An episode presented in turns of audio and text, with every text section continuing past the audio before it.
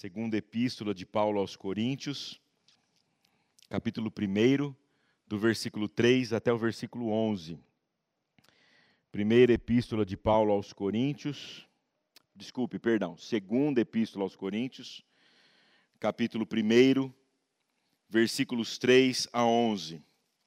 Então, apenas repetindo para reforçar. Segunda Epístola de Paulo aos Coríntios, capítulo 1, do versículo 3 até o versículo 11.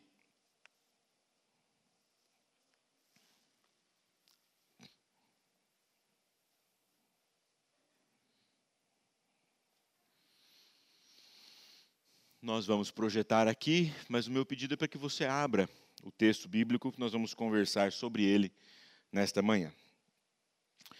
Diz assim o texto: Ação de graças de Paulo pelo conforto divino. Bendito seja o Deus e Pai de nosso Senhor Jesus Cristo, o Pai de misericórdias e Deus de toda consolação. É Ele quem nos conforta em toda a nossa tribulação, para podermos consolar os que estiverem em qualquer angústia, com a consolação com que nós mesmos somos contemplados por Deus. Porque assim como os sofrimentos de Cristo se manifestam em grande medida a nosso favor, assim também a nossa consolação transborda por meio de Cristo. Mas se somos atribulados, é para o vosso conforto e salvação. Se somos confortados, é também para o nosso conforto, o qual se torna eficaz, suportando vós com paciência os mesmos sofrimentos que nós também compadecemos, que nós também padecemos. A nossa esperança a respeito de vós está firme, sabendo que, como sois participantes dos sofrimentos, assim o sereis da consolação. Porque não queremos, irmãos, que ignoreis a natureza da tribulação que nos sobreveio na Ásia, porquanto foi acima de nossas forças, a ponto de desesperarmos até a própria vida, até da própria vida. Contudo, já em nós mesmos tivemos a sentença de morte, para que não confiemos em nós, e sim no Deus que ressuscita os mortos, o qual nos livrou e livrará de tão grande morte, em quem temos esperado que ainda continuará a livrar-nos, ajudando-nos também vós com as vossas orações a nosso favor, para que, por muitos, sejam dadas graças a nosso respeito pelo benefício que nos foi concedido por meio de muitos. Feche seus olhos mais uma vez, vamos orar. Santo Deus, a tua palavra foi lida e está aberta diante de nós. É palavra do Senhor, palavra onde buscamos de fato consolo, conforto e esperança em meio às tribulações da nossa vida. Por isso, ó Deus, agora, com todo temor e tremor, e com esta palavra aberta diante de nós, na manhã deste dia, nós desejamos, Pai, ardentemente que o Senhor continue a falar conosco também agora na meditação desta palavra. Nós assim oramos e agradecemos em nome de Jesus. Amém. Amém. Queridos, nas próximas, pelo menos quatro vezes em que eu subir aqui ao púlpito para pregar, nós vamos tratar da segunda epístola de Paulo aos Coríntios e vamos buscar nesta epístola, em seus capítulos, esperança e conforto nas tribulações. Uma série de mensagens na segunda epístola de Paulo aos Coríntios. Esperança e conforto nas tribulações. O cancioneiro brasileiro, o arcabouço de músicas populares brasileiras, riquíssimas em cores e sons, tem na sua história mais recente letras inesquecíveis quanto ao tema da esperança em meio às lutas pelas quais o nosso povo passou e passa. Então eu vou citar aqui algumas músicas partindo de 1962. Paulo Vanzolini, num samba canção chamado Volta por Cima, diz: Chorei, não procurei esconder, todos viram, fingiram. Pena de mim, não precisava, ali onde eu chorei, qualquer um chorava. Dar a volta por cima que eu dei, quero ver quem dava. Um homem de moral não fica no chão, nem quer que a mulher venha lhe dar a mão. Reconhece a queda, não desanima, levanta, sacode a poeira, dá a volta por cima. Em 1970, ditadura militar, Chico Buarque escreve: Hoje você é quem manda, falou, está falado, não tem discussão. A minha gente hoje anda falando de lado, olhando para o chão. Você que inventou esse estado e inventou de inventar toda a escuridão, você que inventou o pecado, esqueceu-se de inventar o perdão. Quando chegar o momento, esse meu sofrimento, vou cobrar com juros, juro, todo esse amor reprimido, esse grito contido, esse samba no escuro. Você que inventou a tristeza, ora, tenha a fineza de desinventar. Você vai pagar, e é dobrado, cada lágrima rolada nesse meu pesar apesar de você, amanhã há de ser outro dia. Você vai ter que ver o amanhã renascer e esbanjar poesia. Como vai se explicar vendo o céu clarear, de repente, impunemente? Como vai abafar nosso coro a cantar na sua frente? Em 1973, ainda também ditadura, Nelson Cavaquinho e Elcio Rodrigues cantaram o juízo final. O sol há de brilhar mais uma vez. A luz há de chegar aos corações. O mal será queimada a semente. O amor será eterno novamente. É o juízo final, a história do bem e do mal.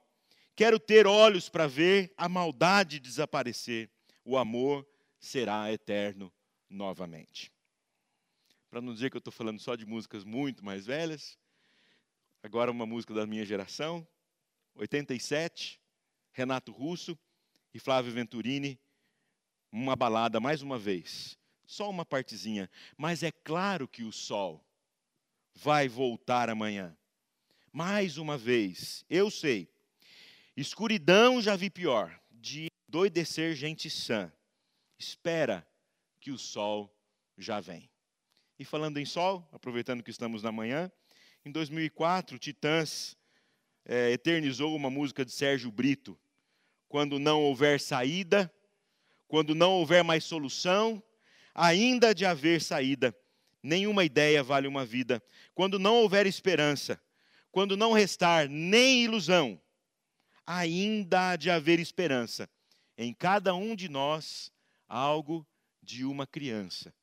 Enquanto houver sol, enquanto houver sol, ainda haverá. O apóstolo Paulo escreveu esta segunda epístola de que é permeada de situações pessoais e relacionais bastante interessante com a cidade, com a igreja de Corinto. Nós conhecemos nesse relacionamento de Paulo com Corinto as falas do apóstolo, muitas vezes assertivas e duras, corrigindo os rumos em uma igreja que era marcadamente espiritual e, ao mesmo tempo, carregada de problemas. Por isso havia até uma expressão viver a corintiana, que era a ideia de se viver dissolutamente, mesmo que com alguma até espiritualidade, marcadamente alguns problemas sérios necessariamente tendo de ser corrigidos. Em relação especificamente à segunda carta, que nós vamos estudar, é, ela foi, parece-nos, resultado de uma visita que Paulo fez a Corinto. Possivelmente, de algum, segundo alguns historiadores estudiosos, a segunda carta que nós temos em mãos deve ser a quarta carta que o apóstolo Paulo já havia encaminhado. E dentro mesmo de 1 e 2 Coríntios, a gente tem essas, é, essas possibilidades, nós encontramos ali. Mas a segunda carta, é, Lucas não registra essa viagem. Então, se você procurar lá em Atos, você não encontrará essa viagem. Mas na própria epístola, na segunda epístola, nós temos ali é, algum, alguma chance de entender que o apóstolo Paulo visitou Corinto para corrigir e para tratar de um problema de relação, relacional entre Paulo e alguns irmãos ali em Corinto. Alguma oposição, oposição que o ofendeu profundamente. Então veja, por exemplo, só para você ter uma ideia de como parece que o apóstolo Paulo está sofrendo ao escrever esta carta e a oposição que ele sofreu na sua visita. Capítulo 2, versículo 5, Paulo diz assim: Ora, se alguém causou tristeza, não o fez apenas a mim, mas para que eu não seja demasiadamente, áspero, digo que em parte a todos nós. Versículo 10: A quem perdoais alguma coisa, também eu perdoo. Porque de fato, o que tenho perdoado, se alguma coisa tenho perdoado, por causa de vós o fiz na presença de Cristo. Depois você leia o capítulo 2 e você vai perceber a, é, marcadamente uma, uma tristeza no, no, apóstolo Paulo ao ter se sentido ofendido e agora escreve uma carta para corrigir, para exortar, para repreender.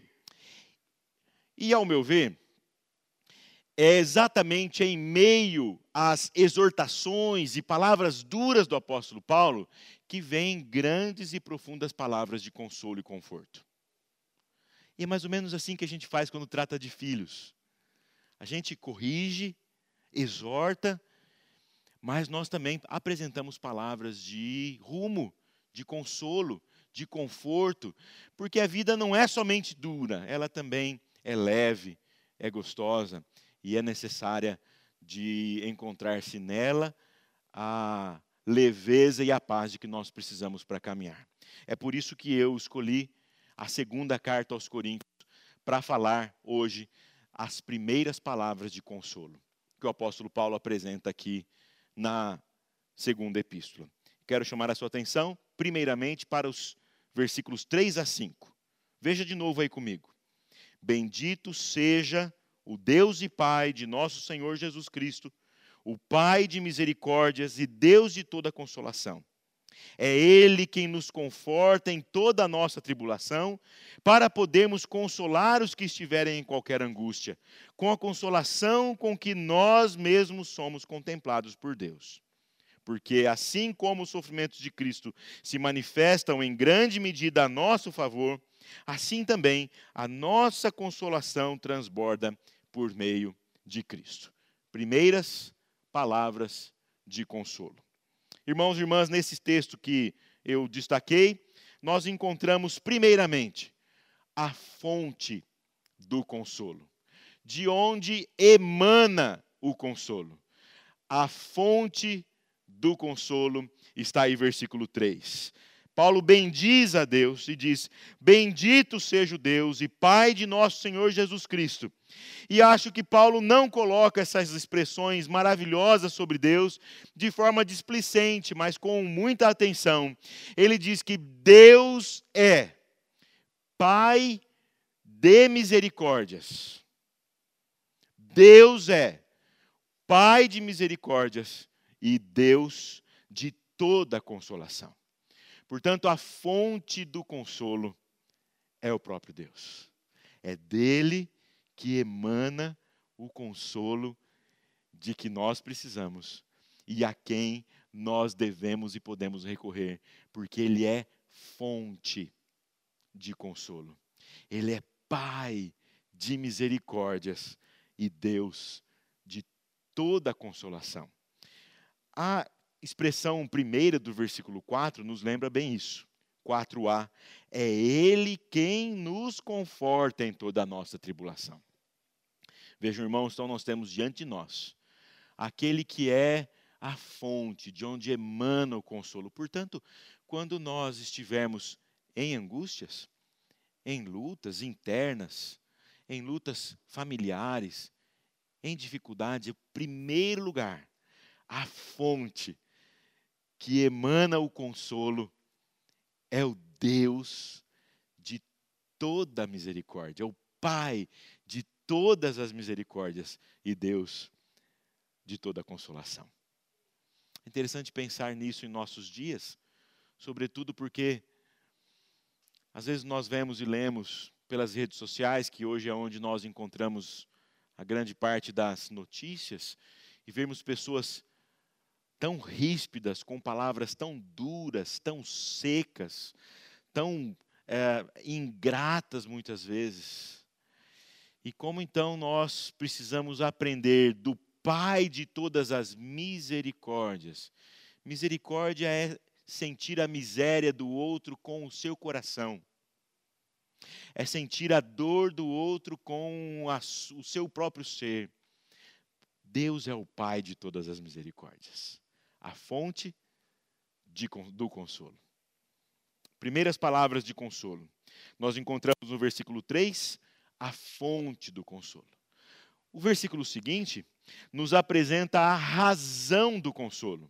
Ora, porque o Senhor Deus, que é Pai de misericórdia, porque o Senhor Deus, que é Deus de toda consolação, nos consola a nós, com perdão das redundâncias aqui. Por quê? Qual a razão? Porque Ele consola o nosso coração. Para você se sentir bem? Também. Mas há uma razão muito maior. Versículo 4. É Ele quem nos conforta em toda a nossa tribulação para podermos consolar os que estiverem em qualquer angústia.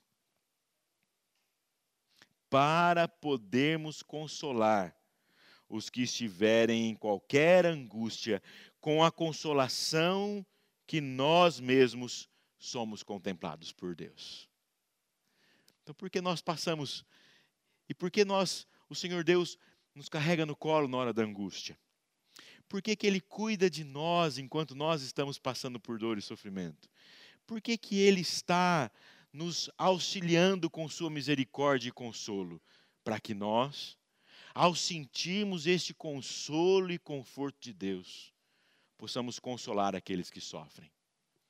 Possamos dar a palavra de consolo e conforto nas situações que outras pessoas estejam passando, talvez situações parecidas com as nossas.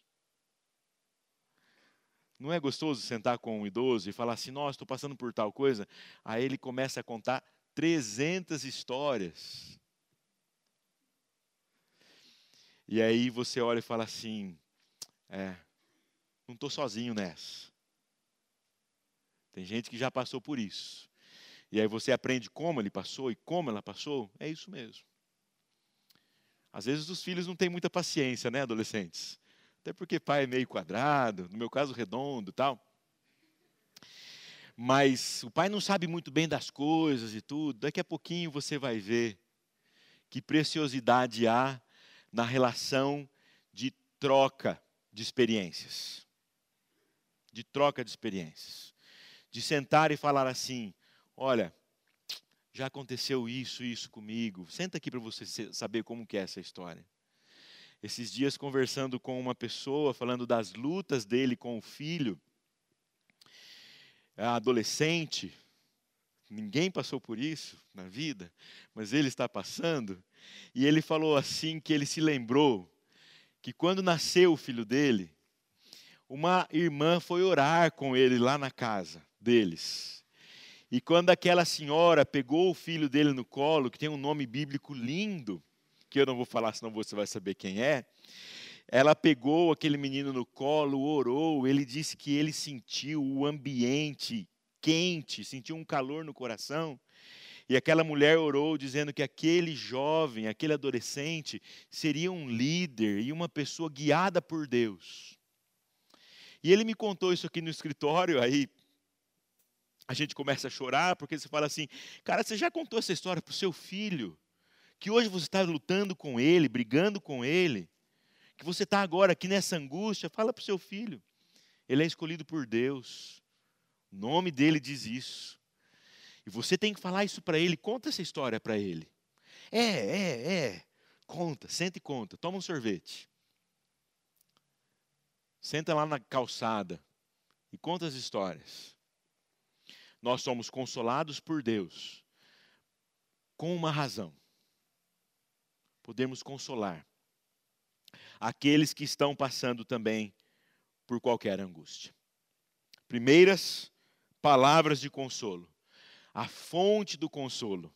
O Pai de misericórdias e Deus de toda consolação. A razão do consolo. A razão do consolo. Podemos consolar aqueles que estão na angústia. Com as palavras do Eterno, que enchem o nosso coração. O texto diz: com a consolação com que nós fomos contemplados, contemplados por Deus. E por fim, o padrão do consolo. O apóstolo Paulo é completo e presbiteriano, tá bom? Três pontinhos nos versículos aqui, maravilhosos. Quem é o padrão do consolo? Dentro dessa expectativa de que o Senhor Deus nos consola para consolarmos a outros, que o consolo tem como arcabouço ou como pano de fundo os sofrimentos pelos quais nós passamos, o apóstolo Paulo diz assim: porque assim como os sofrimentos de Cristo se manifestam em grande medida a nosso favor, assim também a nossa consolação transborda por meio de Cristo. O padrão do consolo é Cristo Jesus. Primeiro, porque ele sofreu as duras angústias que nós sofremos. O reverendo Ailton citou aqui. A segunda pessoa da Trindade resolveu se tornar homem e viver entre nós. Nasceu de mulher, Maria, mãe fez com isso fez com que ele sofresse as nossas angústias, chorasse, sentisse cansaço.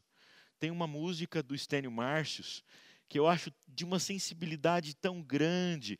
Ele diz assim na letra: Entra, mestre. É alguém recebendo Jesus na sua casa, depois de um dia de caminhada no pó da Galileia. Entra, mestre, descansa um pouco. Estás cansado, sedento e rouco. Entra, mestre. Aí a música diz que enquanto ele conversava com Jesus, a música diz assim: Deixou-me falando só, dormiu tão pesado, fazia dó. Como será, mestre, esse sonho teu? Sonhas como homem, sonhas como Deus. Sonhas com a glória que tinhas com o Pai na luz, ou sonhas com a cruz? Jesus Cristo é o padrão porque sofreu na carne as angústias que eu e você sofremos, e levou sobre si as nossas dores. Por isso o apóstolo Paulo diz que a nossa consolação transborda por meio de Cristo. Ele é o meio pelo qual o nosso consolo transborda. Ele é o padrão. Irmãos e irmãs, em nossos dias, também nós passamos por lutas, desolações, confrontos, tristezas, desesperança. Empresas fechadas, desemprego, fome. Três crianças e duas professoras cruelmente assassinadas numa cidade chamada Saudades em Santa Catarina. 28 mortos sumariamente numa favela do Rio de Janeiro, sem julgamento prévio. 421 mil mortos pela Covid-19. As primeiras palavras de consolo estão aí. A fonte do consolo, o Pai de toda misericórdia e Deus de toda consolação. A razão do consolo, nós também consolarmos aqueles que estiverem em qualquer angústia. O padrão, o Senhor Jesus Cristo, que levou sobre si as nossas dores, dizendo assim: Vinde a mim, vinde a mim, todos os que estáis cansados e sobrecarregados, e eu vos aliviarei. Tomai sobre vós meu jugo e aprendei de mim, porque sou manso e humilde de coração, e achareis descanso para a vossa alma. Que o Senhor Deus nos abençoe, nos edifique e nos console. Amém.